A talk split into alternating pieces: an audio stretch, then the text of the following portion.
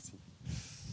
Voilà, donc Marc-André, euh, bah, merci, merci d'être avec nous. Euh, donc Marc-André était déjà venu euh, l'année dernière pour nous parler, tiens donc, des microbes.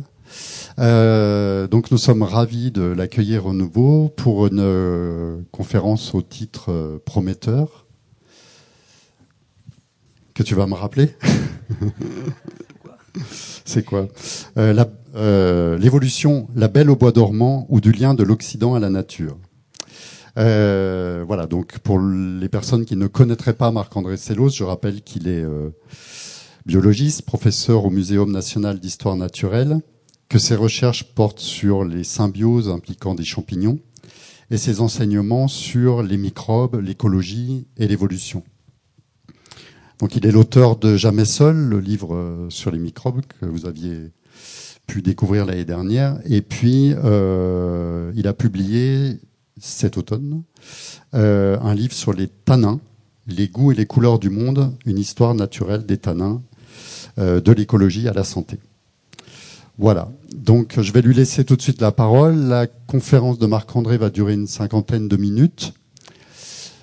Euh, comme nous voulions que ça puisse se passer de la façon la plus normale possible, vous pourrez poser des questions, mais par contre, euh, il y aura des règles du jeu euh, à respecter. Donc, c'est pas le micro qui viendra à vous, mais c'est vous qui devrez aller au micro. Il y aura deux micros disposés au niveau des arbres. Donc vous ferez comme d'habitude, vous lèverez la main pour poser une question et puis vous vous déplacerez. S'il y a des personnes qui ont des problèmes de mobilité, ben là, nous, on se déplacera.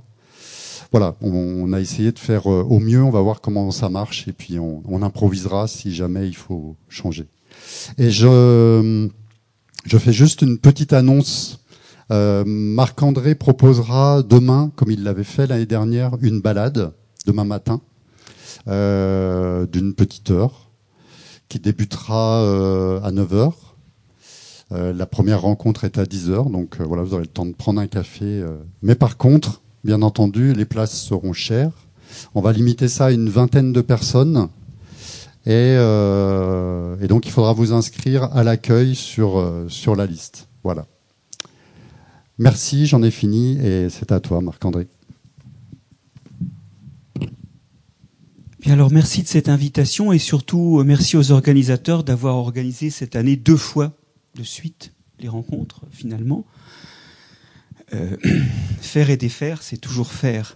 Alors, je- j'espère que cette histoire-là va vous intéresser parce que dans les cogitations qu'on a tous eu le temps de mener lorsque nous étions cloîtrés chez nous, et il est vrai que être cloîtré en ville, ça portait plus à penser qu'être cloîtré dans la nature. Donc, j'ai réalisé qu'il y avait quand même un mécanisme fondamental du vivant qui était à la fois accepté, simple et complètement absent de notre action sur le monde et qui reflète d'une certaine façon notre incapacité à prendre en charge le cœur même de ce que nous avons compris. Je vais vous parler d'évolution.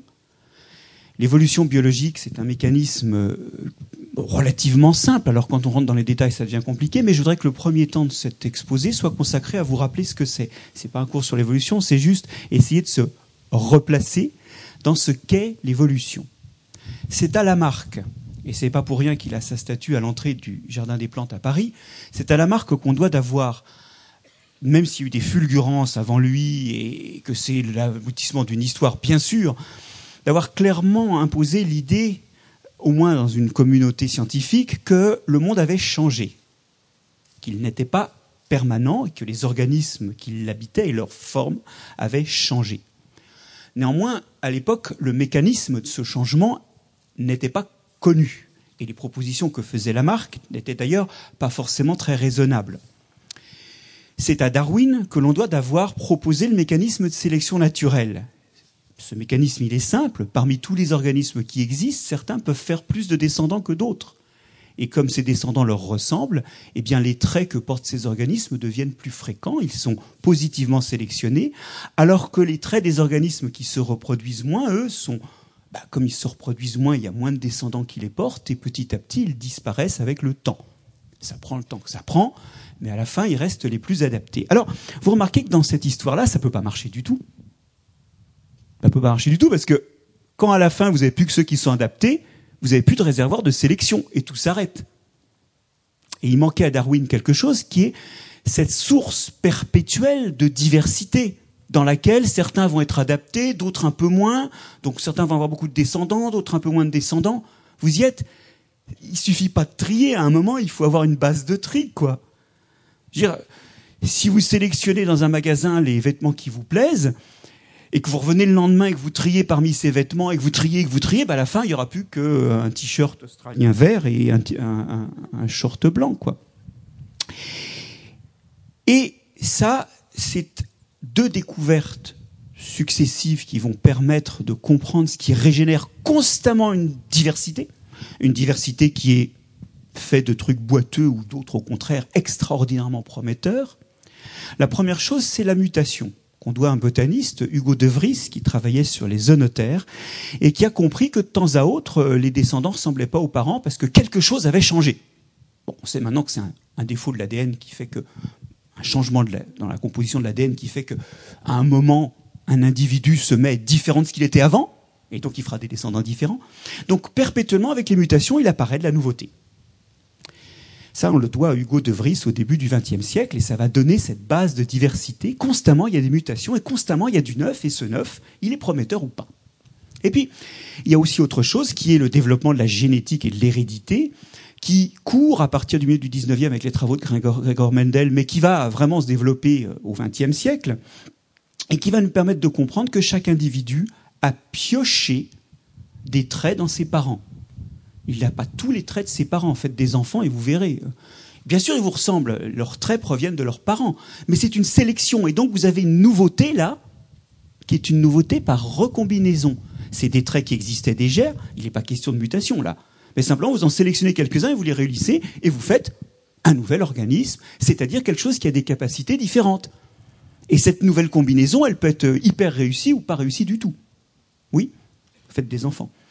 Vous verrez Bon, l'idée qui se cache derrière, c'est qu'on est donc sur un mécanisme au fond très simple. Et alors ça, c'est la force et la faiblesse de l'évolution, c'est que comme c'est simple, tout le monde en parle de façon décisive parce que ça a l'air tellement simple qu'on peut avoir une opinion dessus. En réalité, dans le détail se cachent des sinuosités assez complexes. Mais bon, vous avez une variabilité qui apparaît continuellement par mutation et par le fait que les individus trient, enfin, sont, faits d'une recombinaison des traits de leurs parents. Dans cette diversité, il y a ceux qui arrivent à faire des descendants et ceux qui n'arrivent pas à en faire, et donc rapidement, il ne reste que ce qui est capable de se reproduire, que ce qui est le plus efficace. Bon, c'est aussi simple que ça. Et la biodiversité que vous observez autour de vous, elle est le produit de deux choses, de ce qui a été sélectionné, et puis de ce qui vient d'apparaître, et qui n'est pas forcément complètement adapté. Il ne faudrait pas en déduire que tout ce qui est autour de nous marche bien. Il y a aussi des mutations récentes qui ne sont pas terribles. Il y a aussi des recombinaisons qui ne sont pas top. Bon. Voilà le mécanisme. Il est simple. Mais je voudrais insister sur deux conséquences de ça. La première, c'est que c'est un processus permanent. Parce que des mutations, il en apparaît tout le temps. Et des organismes comme vous et moi ou les arbres, quand ils font des descendants, c'est des descendants différents. Donc le processus de genèse de diversité et le tri qui va suivre mécaniquement, favorisant ceux qui se reproduisent, il va exister en permanence. Et ça veut dire qu'il va falloir évoluer en permanence parce qu'en particulier, tous les organismes avec lesquels on interagit, ben, ils évoluent. Et soi-même, n'importe quelle espèce est contrainte d'évoluer, ne fût-ce que pour s'adapter aux organismes avec lesquels elle interagit. Je vous rappelle que, par exemple, il existe aujourd'hui un virus qui nous ennuie et qui n'existait pas juste avant. Donc l'évolution des autres oblige, change les règles de la sélection pour les uns, et donc chacun, en permanence, est contraint d'évoluer. La deuxième chose que je voudrais vous rappeler, c'est que euh, vous comprenez bien que la capacité d'une espèce à s'adapter va dépendre du nombre d'individus qui se trouvent là, puisqu'on a dit que chaque individu était une sorte de tentative unique. Plus vous avez d'individus, plus vous avez de tentatives, plus vous avez de chances qu'il y ait quelque chose de favorable par rapport au changement climatique, à un nouveau virus, à une nouvelle contrainte de l'environnement. Et donc, c'est un processus qui dépend du nombre. Alors ça, c'est important parce que, euh, vous savez, les gros organismes qui nous fascinent, comme les animaux ou les arbres, De ce point de vue-là, ils sont mal partis, parce qu'ils ne sont pas nombreux. L'humanité, par exemple, vous paraît peut-être euh, pléthorique, nombreuse, mais euh, réalisez ça. Vous avez dans votre tube digestif une bactérie qui s'appelle Escherichia coli. Madame, la population d'Escherichia coli qui se trouve dans votre tube digestif, elle est supérieure d'un facteur 10 au nombre d'humains. Et comme il y en a dans tous les humains, bah, le nombre de fois où Escherichia coli fait des tentatives dans ce jeu évolutif est, largement supérieur bah, d'un facteur euh, pratiquement 10 milliards au nombre de fois où nous, humains, nous jouons à ce jeu. En plus, nous, on y joue plus lentement parce qu'on fait un descendant tous les 15, 35 ans, ça dépend dans quel pays. Et vos coli, madame, c'est plutôt toutes les 30 minutes. Donc, vous voyez que euh, de ce point de vue-là, euh, pour ce qui est de l'évolution, le monde microbien nous impose un tempo qui est pas tout à fait euh, le nôtre en fait. Hein. C'est que lui, il change très vite parce que les générations se renouvellent plus rapidement. Elles sont faites de plus nombreux individus. Voilà. Alors, j'ai rappelé la règle du jeu. Elle, est relativement simple et dans, dans un deuxième temps, je voudrais vous montrer combien cette règle est autant admise que pas comprise au sens étymologique de comprendre, c'est-à-dire pris avec notre comportement et pris avec nos actions. Je voudrais, avant de prendre des exemples charnus, prendre des exemples bidons. Je vais vous parler du Bernard l'ermite. Vous savez, le Bernard l'ermite, c'est un crustacé, donc c'est proche des crabes, et il a le corps tout mou et un peu arqué. Et alors, euh, il va piquer des coquilles de, de gastéropodes, des coquilles vides, et il se met dedans. Et on dit souvent, ah oui, le Bernard l'ermite, il prend des coquilles de gastéropodes parce qu'il a le corps mou. Ce qui est mou, c'est ce raisonnement-là. Parce que si vous, repensez à l'ancêtre du Bernard l'ermite qui avait un corps mou, juste avant qu'il se dise Tiens, je vais prendre une coquille. Enfin, il se fait bouffer, il a le corps mou, il n'a aucune protection. D'ailleurs, il se blesse contre tous les obstacles vous réalisez que le corps ne s'est ramolli qu'au fur et à mesure que ces animaux-là se réfugiaient de plus en plus souvent dans une coquille. Donc il n'a pas une coquille piquée à un gastéropode parce qu'il a le corps mou, il a le corps mou parce que, bah, son corps s'est ramolli au fur et à mesure que son évolution comportementale le conduisait à utiliser de plus en plus une coquille. Bon, vous voyez que des fois il y a des trucs où c'est pas logique quand on y réfléchit dans des verbalisations courantes. Une autre, euh, est-ce que ça vous choque cette idée qu'on descende des poissons? Euh, Qui est-ce que ça choque ici? Bon, maintenant je vais vous le refaire un peu différemment. Je descends de mon grand frère. Ben, ça marche pas du tout. Vous réalisez que les poissons, c'est des organismes actuels. On ne descend pas d'un organisme actuel. On descend d'un ancêtre commun je descends de mon père comme mon grand frère. Alors vous allez me dire, oui, mais Marc-André, il y a, il y a 400 millions d'années, tes ancêtres ressemblaient à des poissons. Ressemblaient. Mais en tout point Alors on va pas faire de la paléontologie, mais en fait, pas tout à fait. On dit souvent que le sélacanthe est notre ancêtre. Ben, c'est pas vrai, le sélacanthe actuel, il n'est pas du tout fait comme les sélacantes fossiles. Il a quand même fallu 100 ans de science pour s'en apercevoir, mais en réalité, les poissons aussi, ils ont évolué. Et c'est pas parce que globalement, c'est vrai, ils sont restés dans l'eau, ils ressemblent plus à nos ancêtres communs qui sont nos ancêtres. Donc il y a des verbalisations comme ça, l'homme descend du singe. Alors si je vous dis l'homme descend du singe, là, déjà, on commence à se dire oui, non, le singe et l'homme ont des ancêtres, un ancêtre commun, ça commence déjà à être un peu plus pertinent. Vous savez, le, fait que le chimpanzé, par exemple, marche euh, des fois en s'aidant de ses pattes avant, paume vers le haut, ça, c'est un trait que le chimpanzé a acquis depuis l'ancêtre commun. Vous y êtes Lui aussi, il a évolué. Et par exemple, ce trait-là n'est pas un trait de l'ancêtre commun. Si vous dites je descends du chimpanzé, vous imaginez que votre ancêtre, il marchait en s'appuyant sur le, sur le dos de la main. Non. Donc, en d'autres termes, il y a une difficulté derrière un processus simple, et je pense accepté par tous, même si certains rejettent le principe de l'évolution, radicalisons pour l'instant ce problème, à mettre ça en mouvement. Et je voudrais vous montrer à quel point ça devient crucial dans l'action. Parce que là, c'est juste dans les conversations de salon que c'est gênant. Les Bernard l'ermite. Bon. Je vais vous parler d'agriculture.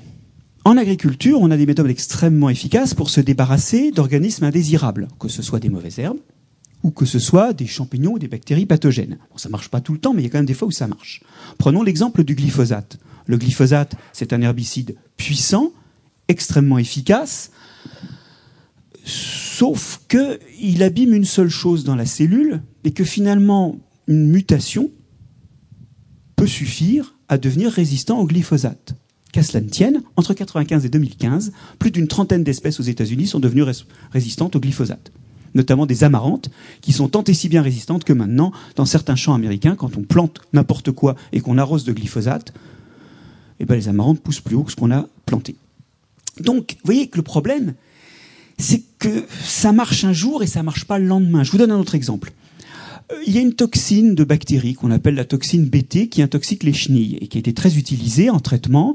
Euh, notamment, c'est utilisé contre la processionnaire du pain, pour ceux qui connaissent. Et Monsanto a proposé des semences résistantes, euh, des semences résistantes qui portent en fait qui, des semences de maïs qui produisent cette toxine. Donc la toxine est embarquée dans la plante pour protéger le maïs de la pyrale, petite chenille qui mange de l'intérieur le maïs. Alors c'est des OGM qui ont été très vendus en Amérique du Sud, pardon, en Afrique du Sud. Dans les années 90, on arrive jusqu'à 86% du maïs semé qui est du maïs OGM BT. Qu'est-ce qui s'est passé? En trois ans, on a vu apparaître des insectes résistants et ça marche plus. Ça veut dire que euh, on, a des victoires à la Pyrrhus. Elles marchent un jour et en fait elles détruisent tout le lendemain. Là, je vous l'ai montré avec des méthodes de traitement qui sont efficaces à court terme, mais qui à long terme n'ont qu'un résultat prédictible. Vous sélectionnez ce qui contourne votre action. Donc à long terme, c'est sûr, ça ne marche plus. Deuxième exemple médical, celui-là. Vous avez entendu parler des résistances aux antibiotiques. Les antibiotiques ont sauvé l'humanité. Alors, je vais être très provocant. Je ne sais pas si elles l'ont sauvé parce qu'elles ont permis sa transition démographique. Et ça, c'est une partie du problème écologique actuel. Mais on ne peut pas se, ne pas se réjouir de voir que des bébés et des mamans ont survécu. Ça a été quelque chose de splendide. Sauf que, faut bien comprendre ce que c'est que les antibiotiques. Les antibiotiques, c'est des molécules qui émettent certaines bactéries pour bousiller les autres, ou qui émettent certains champignons pour bousiller les autres. Si vous avez compris ça, vous avez compris que la résistance aux antibiotiques, elle existe dès l'apparition des antibiotiques. Je ne peux pas, moi, avoir une conduite qui abîme les autres, si elle m'abîme aussi.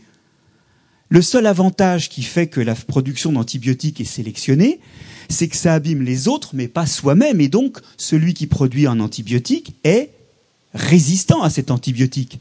Sinon, il est mort tout de suite, et, donc il n'est pas sélectionné, on est d'accord? Il y a des tas de mutants qui inventent un antibiotique super, sauf qu'ils ne sont pas résistants à cet antibiotique, et bien ils sont morts. Vous y êtes? Donc les résistances, elles existent depuis aussi longtemps que les antibiotiques sont là. Simplement, en les utilisant plus, vous accroissez la pression de sélection qui favorise ceux qui sont résistants, et vos résistances qui sont là un peu partout, ben, elles deviennent de plus en plus fréquentes. Et votre probabilité, quand vous attrapez une bactérie, qu'elle soit résistante, est plus forte. Je vais vous donner un exemple de la présence ancestrale euh, dans, les populations de bactéries des antibiotiques. C'est on a séquencé le microbiote Hein, on a étudié les, bactéries de tribus amazoniennes qui n'avaient pas été contactées par les Occidentaux, les Yanomami. Et euh, dans l'article de Nature, je crois, qui, raconte ça, euh, les auteurs se racontent que c'est quand même surprenant de voir qu'il y a déjà des résistances aux antibiotiques. Ah non non, les antibiotiques ont été inventés par des microbes qui avaient déjà inventé la résistance. Donc, c'est aussi vieux que le monde, simplement nous l'amplifions et nous arrivons à cette situation où aujourd'hui, eh bien, on a 150 000 personnes en France qui attrapent des, maladies résistantes à beaucoup d'antibiotiques. Et là-dessus, il y en a 12 000 qui décèdent. Ce pas celles qui sont en meilleure santé par ailleurs, mais c'est devenu un vrai problème de santé publique. Nous avons sélectionné la résistance aux antibiotiques parce que nous sommes dans cette logique où nous gagnons un jour mais nous préparons notre défaite du lendemain. Euh, le lien entre d'ailleurs la nature et la société est fort parce que j'ai eu l'air de dissocier les exemples agricoles des exemples de santé, mais en fait, il y a des cas où c'est le même problème. Maintenant, je vous refais la même histoire avec les triazoles. Les triazoles, ce sont des molécules utilisées contre les champignons. Aux Pays-Bas, on a des cultures un peu fragiles de fleurs qui attrapent facilement des aspergillus dans le sol. Ces aspergillus, bon, qui, qui dévalorisent les cultures, il faut les traiter avec des fongicides. Et si possible, des fongicides qui ne tuent pas l'horticulteur. Pas toxiques. Donc tolérés par l'homme. Et donc on est sur les mêmes fongicides que ceux utilisés en médecine.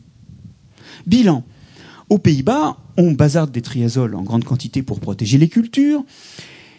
Et on se débarrasse efficacement, enfin, on se débarrassait assez efficacement d'Aspergillus fumigatus, ce champignon qui détruit les cultures, mais qui peut aussi attaquer les poumons, notamment des immunodéprimés. 150 000 immunodéprimés dans le monde par an attrapent une aspergillose pulmonaire, Aspergillus fumigatus. Euh, pardon, c'est 500 000 cas dans le monde par an. Et pour les immunodéprimés, 10% des immunodéprimés finissent un jour ou l'autre par avoir des problèmes avec ces aspergillus, qui sont les mêmes que ceux du sol. Eh bien, autrefois aux Pays-Bas, 60% des aspergilloses pulmonaires pouvaient être soignées par des triazoles. Mais comme maintenant on a sélectionné dans les sols des aspergillus résistants, 90% des malades aujourd'hui ne peuvent plus être traités par des triazoles et on rentre dans des traitements, des protocoles compassionnels avec des traitements un peu bizarres, pas éprouvés. Vous voyez qu'en fait, là, on retrouve que les exemples agricoles et les exemples de santé sont pas forcément séparés, et on va vers ce grand concept qui émerge aujourd'hui, dont je ne vais pas vous parler plus en détail, qui est celui d'une seule santé. L'idée, c'est qu'en fait, le bon fonctionnement de l'organisme et le bon fonctionnement des écosystèmes sont assez souvent, même si on peut trouver des exceptions, alignés, congruents et qu'on n'a pas l'un sans l'autre. Dernier exemple, la pêche. Je vous emmène un petit peu en mer, avec un truc qu'on a tous fait. Quand on pêche des crevettes, on rejette les plus petites pour les laisser grandir. Ben vous savez, on fait aussi ça d'ailleurs quand on pêche en bateau avec des filets. D'abord, les plus petits passent à travers les mailles du filet, ça c'est réglé. Et il y a des réglementations qui obligent souvent à rejeter les plus jeunes de façon à ce qu'ils grandissent. Alors je vais vous dire ça évolutivement, ça, paraît, intelligent. Hein. De toute façon, moi, je l'ai fait quand je pêchais. Alors, je fais le malin, là. Mais euh, quand je pêchais la crevette en Bretagne, hein, j'achetais les plus petites. En fait, c'est les plus gros qu'il faut garder. Parce que c'est ceux qui se reproduisent. Quand vous pêchez les plus petits, vous allez sélectionner ceux qui se reproduisent en étant petits. Ben oui. Je vous explique. Si vous arrivez à vous reproduire à la taille de ce qui est normalement une crevette rejetée ou une sardine rejetée, si vous êtes un mutant qui se reproduit, qui grandit pas vite, ou qui est très très précocement mûr sexuellement, ben vous allez faire des petits avant d'être pêchés. Alors que si vous êtes un poisson normal, ben vous avez une forte chance d'avoir été pêché et gardé parce que vous êtes assez gros avant de faire des petits. Rejeter les petits et garder les gros, c'est sélectionner ceux qui se reproduisent quand ils sont petits. Vous y croyez pas?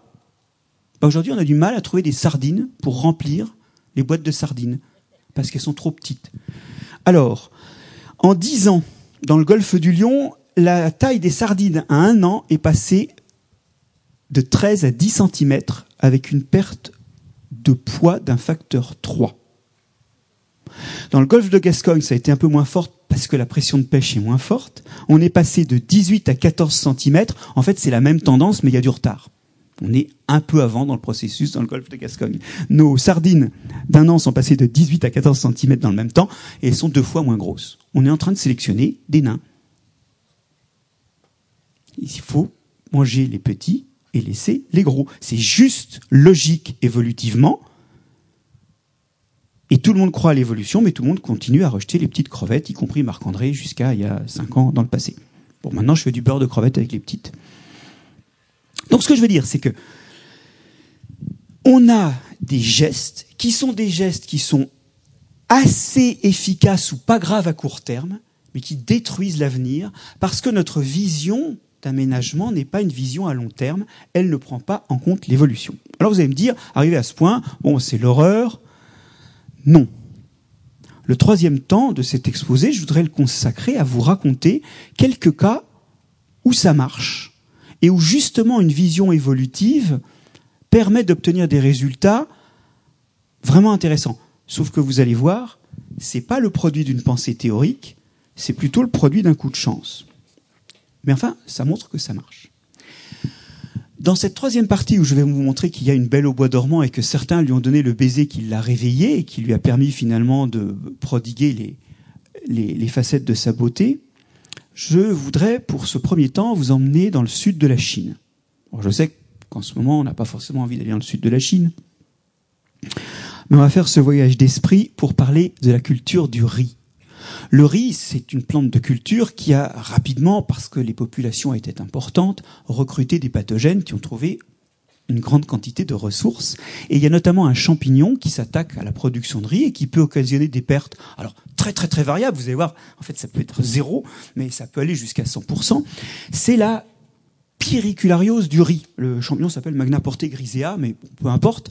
Disons que dans le monde, tous les ans, ça détruit l'alimentation, ration alimentaire de 10 millions d'individus.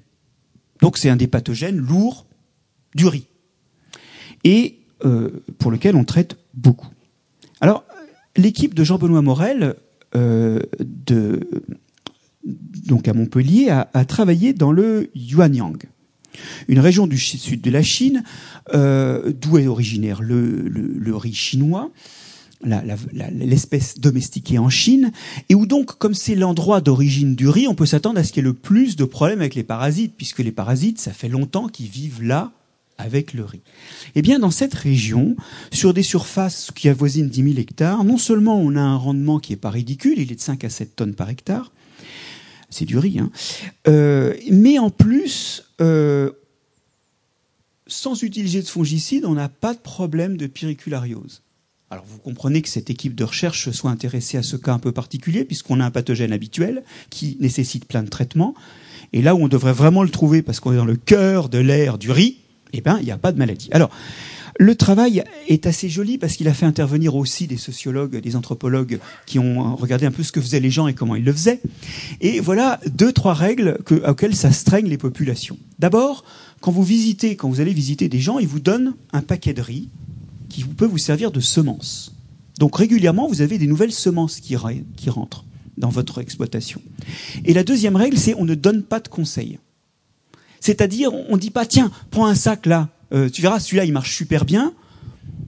Donc finalement, il n'y a pas de recommandation sur ce qu'il faut semer, pas semer. Tout le monde sème tout, et d'ailleurs, dans les champs, c'est un mélange complet, tellement un mélange que 2% du riz qui est semé là, c'est du riz de l'espèce indienne de riz. Donc c'est un mélange à la fois de deux espèces de riz, mais aussi dans chacune des deux espèces d'un grand nombre d'individus génétiquement différents avec un grand renouvellement. Et partout où Pékin a essayé de lancer une variété, une variété unique, plus productive, et eh ben ça s'est soldé par des dégâts de périculariose énormes. Qu'est-ce qui se passe? Vous imaginez ce champ extrêmement hétérogène. Vous êtes un magna porté grisea pour un instant. Et vous réussissez très fort sur ce pied, parce qu'il est sensible. Vous faites des sports qui passent sur les pieds voisins. Eh oui, mais les pieds voisins, ils sont différents génétiquement. Ils sont même des fois d'espèces différents. Il y a peu de chances que ce qui réussissait là réussisse là. Et vous voyez que la vitesse de propagation d'un foyer, si jamais à un endroit il y a une plante malade, cette vitesse est infiniment freinée. J'adore cet exemple parce qu'il montre que la biodiversité ici est un outil. Vous avez une diversité génétique, c'est une forme de biodiversité, n'est-ce pas? Et elle crée un paysage où on ne peut pas sélectionner celui qui va réussir la minute d'après. C'est un paysage tellement hétérogène que ce qui réussit là n'est pas forcément ce qui va réussir là, et donc les vitesses de progression de la maladie sont telles que bah, le riz est récolté avant, avant même que votre foyer se soit répandu dans la parcelle. Ça marche. Au passage, c'est vrai qu'empiriquement, alors ça c'est pensée sans évolution, hein, parce qu'évidemment c'est pas une pensée évolutive, mais elle s'interprète évolutivement. Euh, vous savez quand même que chez nous on a inventé la rotation des cultures, et c'est un petit peu cette fois-ci dans le temps la même idée. Ce qui a réussi une année ne réussira pas l'année suivante. Et donc vous créez aussi une barrière sélective à la propagation du pathogène. Sauf qu'entre-temps, nous, on sème des choses très homogènes génétiquement et que donc, ça, c'est un boulevard. Celui qui a réussi sur un pied réussira sur le pied voisin. Deuxième exemple de réussite où on a une logique évolutive qui est prise en compte. Mais vous allez voir, c'est aussi assez empirique. Ce sont les trithérapies. Est-ce que vous êtes interrogé sur la raison qui conduit pour le sida à adopter plutôt trois molécules qu'une seule, comme quand vous soignez une très grosse angine? Alors réfléchissons. La probabilité qu'apparaisse une mutation de résistance à un antibiotique ou à un antiviral, elle est d'une, allez, je vous le fais simple, hein, une chance, s'il y a des généticiens, ils pourront m'écharper après, une chance sur un million. Vous avez remarqué qu'un million pour une population de bactéries, c'est de la rigolade. Je, vous donne, madame, un antibiotique et vous avez, euh, vous avez plus d'un milliard d'Escherichia coli, vous allez avoir une bonne centaine de résistances qui vont apparaître dans l'opération. Donc c'est pas dur. Et d'ailleurs, on sait que ça merde, puisqu'on a ce problème de résistance aux antibiotiques. Bon. Mais là, vous mettez trois traitements. Pour qu'un virus donné soit résistant, il faut qu'il ait les trois mutations. Alors, il a une chance sur un million d'avoir la première, une chance sur un million d'avoir la deuxième, une chance sur un million d'avoir la troisième, parce que les trois molécules n'abîment pas le même point de fonctionnement du virus. Ils sont indépendants. Ça fait une chance sur un million de millions de millions. Eh bien, la population de virus que porte un individu malade, elle est trop petite pour que ça fasse 1. Alors j'ai essayé de faire des calculs à la louche, j'ai pas trouvé la charge virale d'un individu malade du sida, mais j'ai trouvé des estimations de, l'ordre de 500 millions de virus sur un individu malade. Alors ça fait beaucoup. Mais même si vous me rajoutez, allez, vous dites que je me suis trompé d'un million de fois, mettons qu'il y a un million de millions de virus. Ben, ça fait pas assez pour qu'il y en ait un qui soit résistant. Il y en aura un qui sera résistant si j'ai un million de millions de millions de virus. Vous y êtes? Donc là, en fait, la probabilité d'apparition d'un virus résistant, elle est telle que ça ne se produit pas. Et de fait, les trithérapies sont un succès.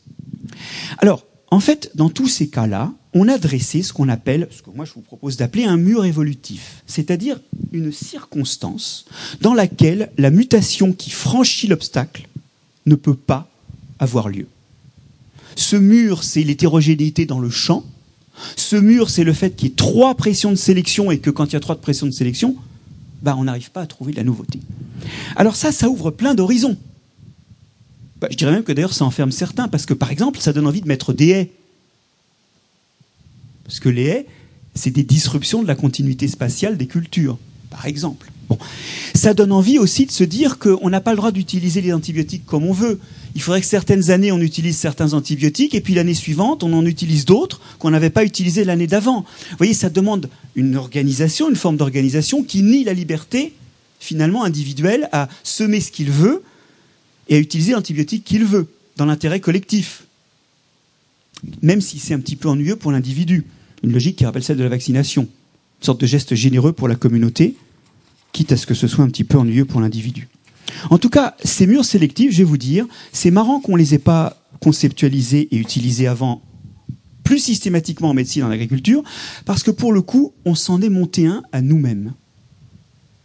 Alors, parce que l'exemple du mur sélectif le plus simple à comprendre, c'est ce qui est en train de nous arriver.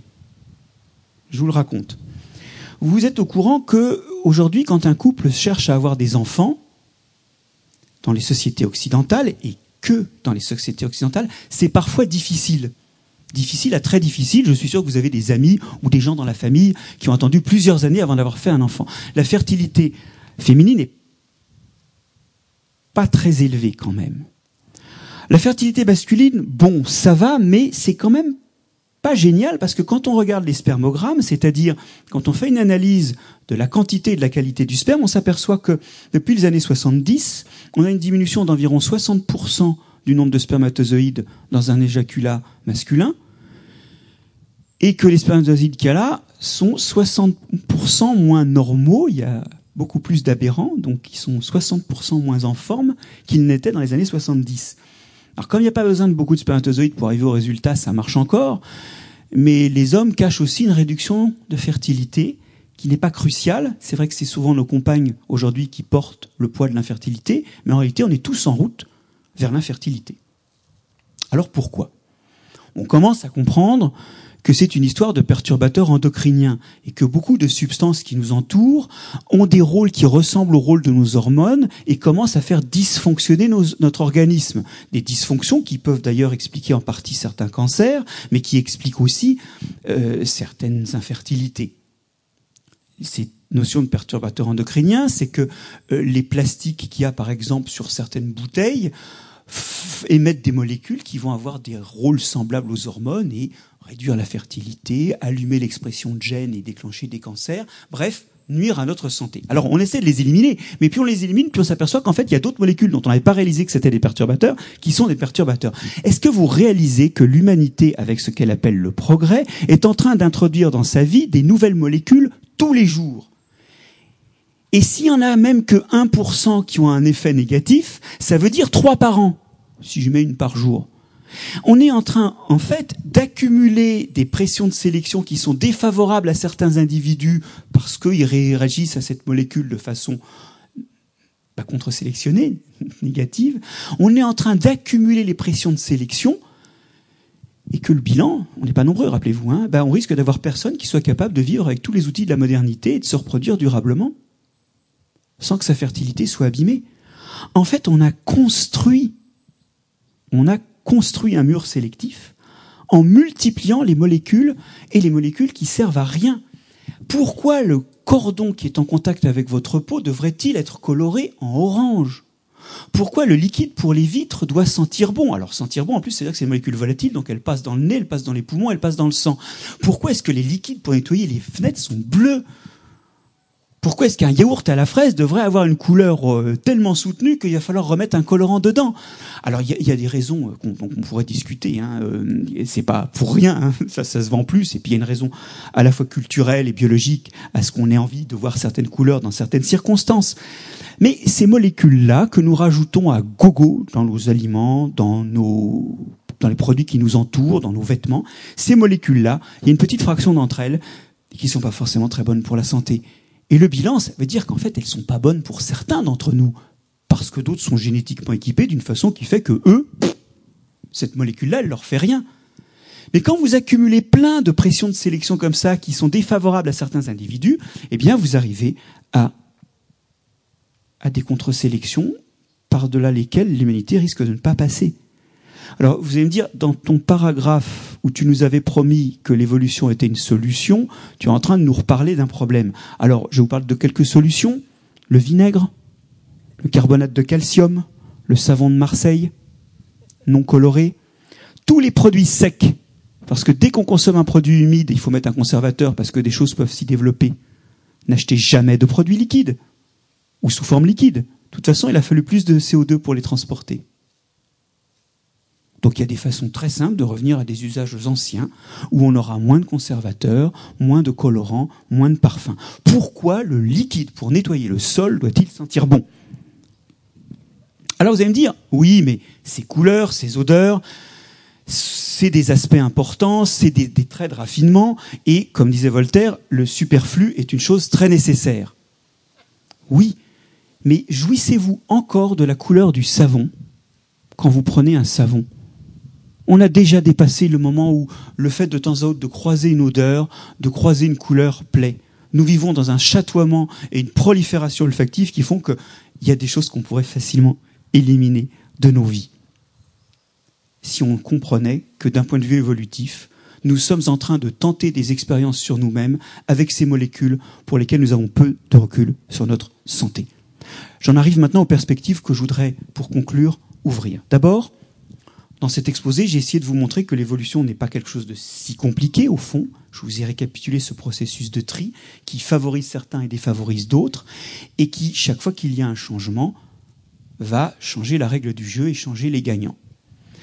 Dans un second temps, je vous ai indiqué que même si tout le monde croit en l'évolution et si tout le monde est convaincu que euh, nous évoluons et que le monde évolue, c'est une sorte de décor intellectuel que nous n'habitons pas et dont nous ne peuplons pas nos décisions et nos gestes ou nos réglementations.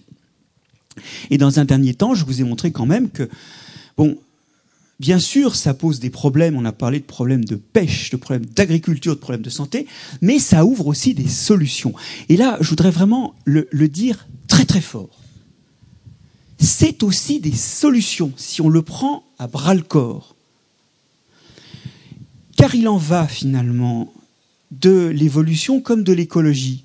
Aujourd'hui, comme on ne le prend pas à bras le corps en amont, on en vit que les conséquences négatives, on a l'impression que c'est que des sources de brimade, toutes ces histoires. Mais renverser la chose, pris à temps, ce sont des leviers pour soulever l'avenir.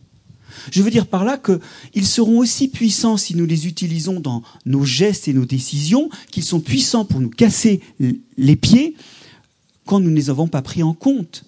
Ce sont des leviers. Et en fait, on s'est juste euh, retiré des mains quelque chose qui était prometteur et on l'a transformé en accident. Alors dans ces perspectives que je voudrais dresser maintenant, après vous avoir récapitulé ma, progression et cette idée que comme les, leçons et les lois de l'écologie, ça peut être des façons d'enjoliver le monde et pas simplement d'en vivre les catastrophes, je voudrais revenir deux secondes sur ce qui est, à mon sens, l'une des sources euh, du malentendu et du fait que finalement on le vit comme une brimade au lieu de le vivre comme un outil. En, réalité, le, problème, il est double. Je pense que le premier problème, il est dans la, dans la façon dont la vulgarisation et la narration des sciences est organisée. Plus j'avance, plus je vois les bêtises que je fais quand je raconte des histoires naturelles aux gens, et plus je pense que c'est un métier. Quand vous lâchez un chercheur qui a fait un article dans Nature à la radio, vous créez du bruit, vous ne créez pas du sens. Ça s'organise de transiter de l'information vers les gens. C'est un plan à long terme. Et c'est vrai qu'on vit une information scientifique foisonnante, mais on est dans le foisonnement des données et on n'a pas le temps de faire résonner les petites leçons très simples qui sont derrière chacune de ces histoires deux secondes pour faire de la pub aux livres qui sont en vente là-bas. Dans les livres qui ont précédé, j'ai essayé de faire intervenir dans plein d'événements multiples des acteurs très simples qui sont présents au, cœur de nos vies. Dans mon premier livre, Jamais seul, c'était les microbes. Dans mon second livre, ce sont les tanins. Et ce sont des choses que l'on croise plusieurs millions de fois par jour, dont on utilise les propriétés plusieurs millions de fois par jour sans s'en apercevoir. Mais la petite histoire qui est derrière est très simple, elle tient en deux mots. Nous sommes habités par des microbes qui nous aident à faire tout ce que nous faisons. Et les tanins sont des poisons végétaux que nous avons utilisés pour améliorer nos vies. Et si vous voulez, c'est vrai que c'est pas facile, mais la vulgarisation aujourd'hui est bruyante et ne fait pas de sens. Ce qui s'est passé à propos du Covid le montre bien. Tout le monde a parlé, mais personne ne s'est concerté pour dire bon, avec empathie, comment je vais aider celui qui est en face à saisir vraiment des objets de compréhension? Non, chacun veut transmettre son idée, transmettre son point de vue. C'est pas ça la vulgarisation, c'est libérer l'autre. Donc effectivement, on n'est pas du tout aidé parce que tout le monde parle d'évolution, mais alors du coup, c'est euh, les ailes d'un papillon, c'est la nageoire d'un poisson. Et c'est jamais l'histoire unique qui se cache derrière, qui émerge. Donc effectivement, on n'est pas aidé en termes d'information scientifique. La deuxième chose, c'est qu'on n'est pas aidé en termes de formation initiale. Pour moi, le combat de ma vie, c'est la formation. Préparer des enseignants, faire des programmes du secondaire, c'est un truc auquel je passe un temps fou parce que je ne crois qu'à la génération suivante. J'ai cessé d'être humaniste en voyant comment je vieillissais et comment vieillissaient mes amis je ne crois qu'en la jeunesse. Parce que cette jeunesse, on peut l'équiper mieux et lui éviter les erreurs que nous avons faites. Le problème est que, alors je ne vais pas vous faire le message, la défense habituelle de l'enseignement des sciences de la vie et de la Terre, mais vous savez qu'ils ont disparu du tronc commun de lycée. Et aussi, vous savez que, comme toutes les disciplines, ces programmes-là, je le sais parce que j'ai aidé à les construire, ils sont construits pour eux-mêmes l'interfaçage avec la physique, l'interfaçage avec les sciences économiques et sociales, l'interfaçage avec la philosophie n'existe pas. Alors que les objets, ils existent en eux-mêmes et que les disciplines projettent dans une obscurité totale des faisceaux, des raies lumineux qui permettent d'éclairer un peu ce qu'il y a au milieu d'une pièce obscure dont personne ne sait ce que c'est. Ce qui donnerait du sens aux objets du vivant, c'est qu'à un moment, ils soient l'objet d'interdisciplinarité. Elle n'existe pas, et la discipline qui parle d'eux existe encore moins, puisque donc elle disparaît du tronc commun de lycée et qu'elle est absente du primaire. Donc on a à la fois un problème de discipline et d'interdisciplinarité qui fait qu'en termes de formation initiale, on n'y est toujours pas. Or, que ce soit en termes d'information du vieux ou de formation du jeune, nous sommes de plus en plus, nous vivons de plus en plus loin de la nature.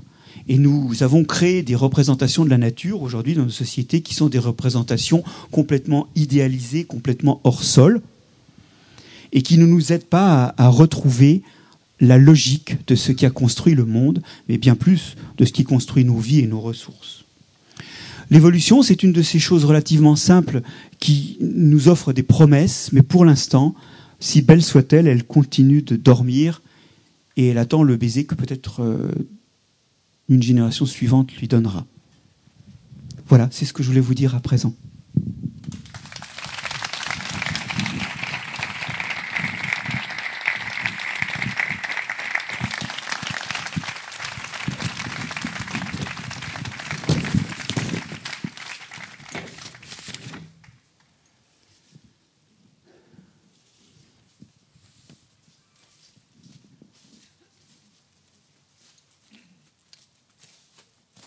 Merci, merci beaucoup Marc-André. Euh, donc, comme je vous l'ai dit, pour les questions, euh, vous faites comme d'habitude, vous levez la main et puis on va, on vous désignera. Euh, et puis, bon, vous avez donc deux micros de chaque côté. Voilà. Soyez pas timide. Je sais que c'est Alexis.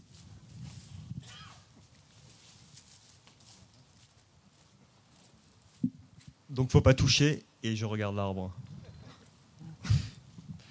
merci pour votre conférence et j'ai une question, parce que c'est aussi ce dont il sera question cet après-midi euh, dans une table, une discussion avec Charlotte Brive et Guillaume Lachenal. Est-ce que prendre soin des histoires qu'on raconte, ce n'est pas aussi euh, prêter garde au vocabulaire qu'on utilise? Et vous avez à plusieurs reprises utilisé le terme de défaut en parlant de sélection. Euh, est-ce que là, il n'y a pas quelque chose comme un germe effectivement problématique dans, ce type d'histoire? Et plutôt que présenter ça comme un défaut, présenter ça comme une inventivité, quelque chose qui pourra déboucher sur.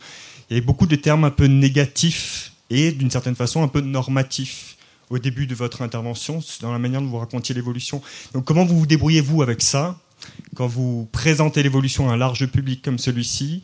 Et qu'est-ce que voilà, comment vous opérez vos choix de vocabulaire pour, pour raconter cette histoire? Bah, c'est une question affreuse, mais elle est très importante. Hein. Euh, bon, en l'occurrence, défaut, bah, par rapport à une pression de sélection, un trait peut être un défaut. Je dirais une résistance aux antibiotiques, souvent, c'est un coût. Et donc, tant qu'il n'y a pas d'antibiotiques, c'est un défaut. Vous rajoutez l'antibiotique, ça devient une qualité. Donc, il y a un certain relativisme là à avoir. Mais à un moment, ça marche, ça passe ou ça passe pas. Alors, je voudrais pas justifier ce mot en particulier, mais euh, on peut pas parler qu'avec des termes scientifiques qui seraient dénués de toute connotation, parce qu'ils seraient aussi dénués de tout sens. Et là, j'en reviens à ce qui me paraît manquer le plus aujourd'hui dans, dans la vulgarisation, c'est l'empathie. C'est-à-dire, la question, c'est utiliser une métaphore qui va être capable, que, que va être capable de saisir celui qui en face a d'autres domaines de compétences que le vôtre, donc qui connaît pas votre vocabulaire spécialisé, de façon à créer le moins de désordre en termes de, ben voilà, s'il se fait cette image. Par exemple, l'intelligence des plantes, par exemple, c'est un cul-de-sac. Les plantes ne sont pas intelligentes au sens où nous l'entendons. Après, elles ont des propriétés très intéressantes, elles sont adaptées d'ailleurs. Euh, c'est souvent le mot qu'on pourrait utiliser à la place. Mais ce que je veux dire par là, c'est que euh, y a des mots qui trompent, c'est sûr. Il y a des mots qui trompent pas. Mais après, vous, pour les trouver quand vous faites un exposé, c'est. Alors d'abord, c'est un métier. Bon, et je suis désolé si parfois trop souvent je ne l'illustre pas assez, parce qu'il y a des mots qui échappent aussi des fois. Hein. Et donc c'est vraiment quelque chose à construire. Et euh, de toute façon, il y a des accidents. C'est sûr. Il n'y a pas de façon de s'exprimer. Il y a des gens qui sont très doués pour avoir un discours clair. Mais c'est quand même rarissime. Hein. Et même quand on a un discours très clair, il arrive qu'on génère dans, l'autre une image un peu différente de celle à laquelle on pense.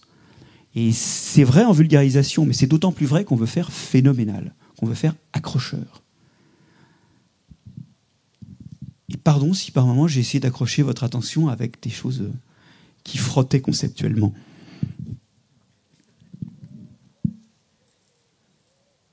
Enfin, le, mot-clé, c'est l'empathie. Le problème, c'est que l'empathie, euh, on n'est pas forcément à la place de celui qui écoute. Donc c'est une empathie avec ce que l'on imagine être son auditeur. Ça peut rater. Une question euh, très pratique. Euh, vous avez parlé dans votre dernière partie euh, concernant les perspectives. Vous avez dit ce que nous vivons parfois comme des brimades, nous pourrions le vivre comme des outils. Est-ce que vous auriez quelques exemples? Ben, C'est par exemple cette histoire de biodiversité. Aujourd'hui, la biodiversité, c'est ce qui arrête des autoroutes. Pas toujours d'ailleurs, mais enfin. Ou qui détourne des autoroutes. C'est un peu chiant, hein vous avez vu dans mon champ la diversité génétique, c'était en fait un rempart. Euh, je vais vous donner un autre exemple sur la biodiversité. Il y a aujourd'hui plein de pratiques agricoles qui sont extrêmement prometteuses parce qu'elles réintroduisent de la diversité, cette fois-ci entre espèces, dans le monde agricole. J'ai cité les haies qui sont en fait des écrans et qui sont aussi d'ailleurs des moyens d'héberger des oiseaux ou des chauves-souris qui vont être euh, des agents qui vont limiter éventuellement la prolifération d'insectes indésirables. Je pourrais vous parler d'agroforesterie, où on commence à occuper plusieurs couches de l'écosystème et où on, alors évidemment on produit moins de céréales quand on a quelques peupliers au-dessus et moins de peupliers quand on a des céréales en dessous, mais la somme des deux en biomasse, vous pouvez produire 1,5 fois plus que vous ne produiriez de purs peupliers ou de pures céréales. Donc l'agroforesterie, c'est une perspective aussi.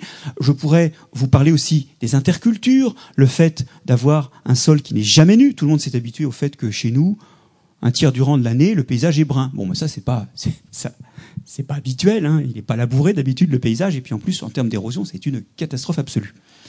Eh ben, on commence aujourd'hui à avoir des techniques agricoles où on a une diversité de succession et où on a des espèces qui se succèdent sur l'année. Le sol n'est jamais nu. Et ces espèces d'interculture, comme on les appelle, peuvent soit être récoltées, soit servir à nourrir le bétail, euh, soit simplement abattues et faire de la matière organique qui va rentrer dans le sol ensuite. Ce que je veux dire par là, c'est que euh, la biodiversité peut être un outil. C'est pas que quelque chose qui empêche de faire des aménagements à un endroit. Je ne sais pas si cet exemple vous convient, mais euh, voilà. Aujourd'hui, pour beaucoup de décideurs, c'est oh non, encore ce problème.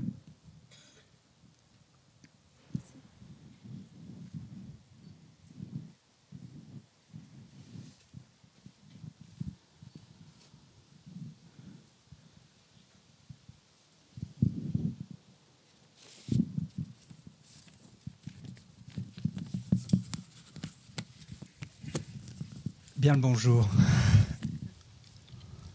Je reste un petit peu dubitatif euh, parce que j'ai un peu l'impression que euh, vous menez une bataille, mais je me demandais si cette bataille, vous la menez sur le bon champ de bataille. C'est une question, c'est pas un jugement, on est bien d'accord. Ce que je veux dire par là, c'est que euh, vous avez parlé d'un public prioritaire, la jeunesse. Euh, vous avez parlé euh, de votre contribution au programme. Et c'est là où je dis, est-ce là la contribution au programme le bon terrain? C'est peut-être une étape, mais n'y a-t-il pas une façon ou des façons différentes en s'appuyant, comme vous le faisiez justement remarquer, sur l'expérimentation que l'on a dans certains domaines, dans le domaine de l'agriculture, euh, de trouver là les terrains où euh, il y aura une éducation des sens qui pourrait se faire en direction de ce public privilégié qui est celui des enfants et des jeunes, et que c'est peut-être une action que je qualifierais de plus à la fois pragmatique et plus révolutionnaire. Alors, Bon, vous avez raison. parler à cette assemblée ici ne sert à rien. Euh, je ne sais pas faire euh, injure à la couleur de vos cheveux que, de dire qu'effectivement, si j'arrive à vous convaincre tous, c'est pas la génération suivante que j'aurais convaincu. Il y a une forme d'entre-soi ici qui m'échappe pas, mais c'est quand même bien d'affûter nos arguments et par exemple d'entendre une remarque comme celle-là. Alors, je ne voudrais pas être dans la justification, mais euh, j'ai beaucoup travaillé sur, avec, à faire des vidéos euh, pour maraîchage sol vivant et vers de terre production. D'accord, c'est des vidéos qui sur Internet qui euh, sont assez regardées par les milieux agricoles, en tout cas ceux qui se posent des questions. Donc voilà une direction moi que, que j'ai prise. Et il y a une chose que je fais, c'est que je vais aussi dans des réunions où il y a des gens bizarres, c'est-à-dire des gens qui véhiculent de de l'antiscience, éventuellement de l'antiscience de fait, pas de programme je, vais y aller, là je vais mettre les pieds dans le plat, je vais dans des endroits où on parle de biodynamie. Je ne crois pas un instant à la biodynamie. Je dis souvent que la biodynamie est un humanisme. C'est-à-dire que je crois en les gens qui la pratiquent. Parce que c'est des gens qui font attention. Et donc, ils font des produits souvent de meilleure qualité. En revanche, la dilution de la silice à des doses imperceptibles ou le fait d'avoir des, bactéries anaérobies qui sortent d'une corne de vache et qu'on touille dans l'eau, donc qu'on tue à l'oxygène avant de les répandre dans, dans le champ, je ne peux pas y croire. Mais euh, quel que soit la... Et donc quand je dis ne pas y croire, ça veut dire que ça échappe à ma pratique scientifique. Et quelque part, euh, ce sont des auditoires où mes collègues me disent « Oh non, quand même, là, tu as été parlé juste après un tel, c'est limite. » Donc moi, ma communauté scientifique me reproche des fois d'aller dans certaines réunions où ils parlent des gens, bah, des antivax par exemple. Or, moi, j'ai une, approche un peu plus nuancée des vaccins. Je pense que tous les vaccins sont pas bons, mais il y en a qui ont sauvé une partie de l'humanité. Et donc, ce que je veux dire par là, c'est que euh, voilà, il y a une sorte de ligne rouge et elle est très très très difficile à dessiner euh, d'auditoire où il faut aller et d'auditoire où il faut pas aller. Voilà. Là, là et, voilà, des fois, j'ai des invitations, je, me gratte la tête. Hein. J'ai refusé, par exemple, une vidéo, enfin, un, documentaire euh, où intervenait le professeur Joyeux parce que c'était de l'autre côté de la ligne rouge. Mais euh, il y a des moments où voilà. Donc, si vous voulez, voilà, il faut effectivement que on aille peupler, quand on a un message, des auditoires non déjà convaincus. Et je suis tout à fait d'accord avec vous qu'aujourd'hui, la puissance de l'enseignement étant ce qu'elle est, c'est pas en changeant les programmes qu'on va faire la génération suivante. Il n'y a pas que ça. Mais la présence en vidéo sur Internet, ça, c'est un outil intéressant. Pas si ça répond à la question. On est dans la triperie là de la communication des idées. Je suis désolé, c'est un peu.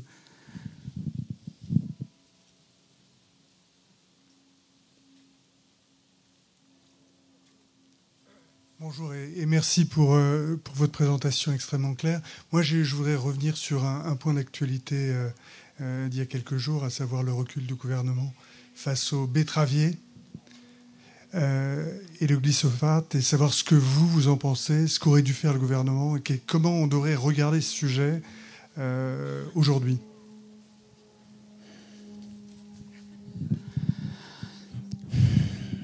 Bon, que, que, ce soit clair, pour moi, la question du glyphosate est une question scientifiquement réglée de, ce que j'ai lu. Hein, euh, ça abîme les champignons du sol, ça abîme les vers de terre, ça abîme les bactéries, puis ça abîme les plantes. Hein, c'est fait pour ça. Donc pour moi, c'est une question scientifiquement réglée. Voilà. Et quand on dit que ces questions sont scientifiquement réglées, c'est toujours qu'il reste toujours un pourcentage de gens qui sont en discussion par rapport à ça. Regardez le changement climatique, il y a toujours un résidu de gens qui sont en discussion, et ce qui est réglé un jour pourra l'être différemment demain. Mais dans l'état actuel des connaissances, pour moi, c'est clair. Après, le problème échappe donc complètement à la science. Et euh, il y a deux problèmes qui se dressent à nous. Le premier problème, c'est celui des marchands de doute, c'est-à-dire ceux qui valorisent le résidu de discussion qui est propre à l'activité scientifique en disant mais regardez, il y a un tel qui n'est pas convaincu, donc en fait la question n'est pas réglée. Je, marchand de doute, c'est le nom d'un livre. Euh, que je vous invite à lire. Donc c'est Naomi Thompson hein, qui avait écrit ce, livre remarquable qui explique derrière euh, le trou dans la couche d'ozone, le changement climatique, ou, tout, et, ou le tabagisme actif-passif. Comment euh, longtemps on a eu des gens ont vendu le doute, on se sont servis du doute pour continuer à vendre quelque chose. Bon. Ça, c'est la première question. Puis la deuxième question, après, c'est qu'il y a des gens qui sont prisonniers d'un contexte économique et compétitif, c'est le cas des agriculteurs. Et c'est vrai qu'aujourd'hui, être concurrentiel sans glyphosate, c'est difficile. Et c'est là qu'on voit que finalement, on ne pourra jamais résoudre ces questions en les résolvant que comme des questions agricoles. Qu'est-ce que ça veut dire? Ça veut dire que il faut qu'on soit d'accord pour subventionner ceux qui font, tant qu'on n'a pas d'autres traitements, pour subventionner ces gens-là. Ça veut dire qu'il faut que dans nos choix de consommateurs, on exige un label sans glyphosate et qu'on soit éventuellement prêt à payer le surcoût. La, solution n'est pas, c'est pas un problème technique agricole, c'est vraiment un problème de société. C'est une discussion à avoir tous ensemble et c'est là que j'en reviens à ça. Si on n'a pas formé tout le monde, eh bien les citoyens qui achètent un produit, ils peuvent pas finalement se rendre compte que le glyphosate, c'est eux qui décident, c'est pas la réglementation. Le pouvoir de l'argent et du consommateur, il est bien plus grand que celui de la réglementation. Mais je ne jette pas la pierre à l'agriculture parce que souvent elle se retrouve en bout de chaîne à, accumuler toutes les tensions. Et étant issu du milieu agricole pour partie, je peux vous dire, c'est pas la joie. Hein. Donc euh, je comprends que les betteraviers fassent pression. Euh. mais je ne comprends pas que euh, on ait encore envie d'acheter des produits où il peut y avoir des résidus de glyphosate. C'est donc un problème collectif, pas un problème agricole. Ça ne répond pas à la question, peut-être, mais.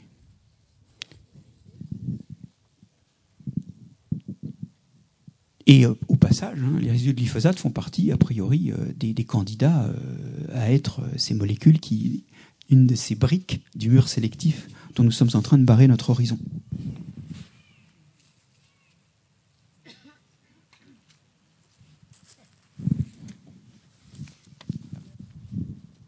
Merci beaucoup, merci euh, Marc-André. Euh,